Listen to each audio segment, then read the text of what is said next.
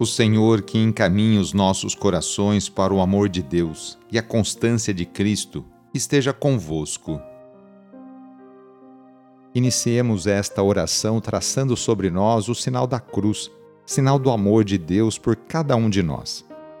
Em nome do Pai, do Filho e do Espírito Santo. Amém. Senhor nosso Deus, nosso Pai, nós cremos em vós, nós esperamos em vós, nós vos amamos.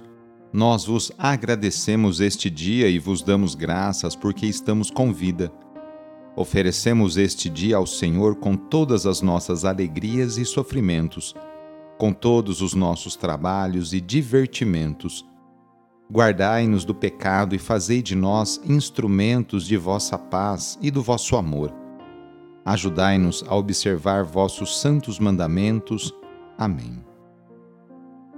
Nesta quarta-feira, dia 28 de junho, o trecho do Evangelho é escrito por Mateus, capítulo 7 versículos de 15 a 20.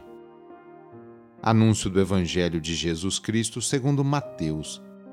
Naquele tempo disse Jesus aos seus discípulos: Cuidado com os falsos profetas. Eles vêm até vós vestidos com peles de ovelha, mas por dentro são lobos, lobos ferozes. Vós os conhecereis pelos seus frutos. Por acaso se colhem uvas de espinheiros ou figos de urtigas?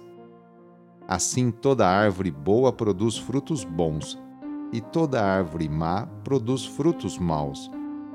Uma árvore boa não pode dar frutos maus, nem uma árvore má pode produzir frutos bons. Toda árvore que não dá bons frutos é cortada e jogada no fogo. Portanto, pelos seus frutos vós os conhecereis palavra da salvação. No Antigo Testamento, os falsos profetas eram o tormento dos verdadeiros profetas de Deus.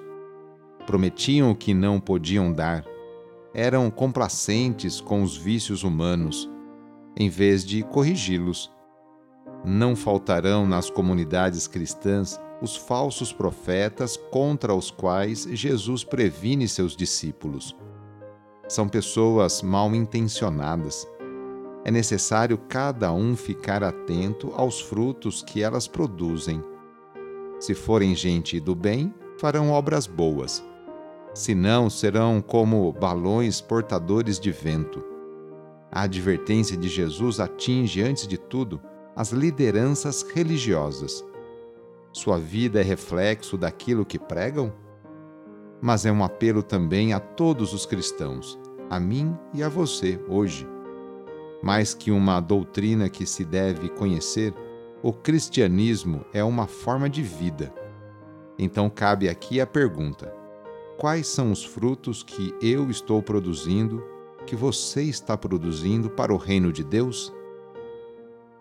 Jesus Cristo passou a vida inteira fazendo bem e curando cada pessoa de suas enfermidades, tanto as físicas quanto as psíquicas. Por isso, vamos, nesta quarta-feira, pedir a bênção para a água, por intercessão da Mãe do Perpétuo Socorro. Nesse momento, convido você a pegar um copo com água, colocar aí perto de você, ao seu lado, e com fé acompanhar e rezar junto esta oração. Senhor Pai Santo, voltai vosso olhar sobre nós, remidos pelo vosso corpo, pelo vosso sangue, e renascidos pelo Espírito Santo nas águas do batismo. Abençoai esta água que vossos filhos e filhas vos apresentam neste momento Concedei aos que usarem desta água renovar-se no corpo e no espírito, e vos servirem de todo o coração. Em nome do Pai, do Filho e do Espírito Santo. Amém. Peçamos juntos a vinda do Espírito Santo sobre você e sobre suas necessidades. Vinde, Espírito Santo, enchei os corações dos vossos fiéis e acendei neles o fogo do vosso amor. Enviai o vosso Espírito e tudo será criado e renovareis a face da terra. Oremos. Ó Deus, que instruístes os corações dos vossos fiéis com a luz do Espírito Santo, fazei que apreciemos retamente todas as coisas segundo o mesmo Espírito e gozemos da sua consolação. Por Cristo nosso Senhor. Amém. Pedindo a proteção de Deus para a sua vida e para a vida da sua família, invoquemos a sua bênção. A nossa proteção está no nome do Senhor, que fez o céu e a terra. O Senhor esteja convosco, Ele está no meio de nós. Pela intercessão de Santa Luzia, desça sobre você, sobre a sua família, sobre o seu trabalho e intenções, a bênção do Deus Todo-Poderoso, Pai, Filho e Espírito Santo. Amém. Foi muito bom rezar com você hoje. Se a oração está te ajudando, eu fico muito contente. Então envie o link desta oração para seus contatos, familiares, amigos, conhecidos, grupos do WhatsApp.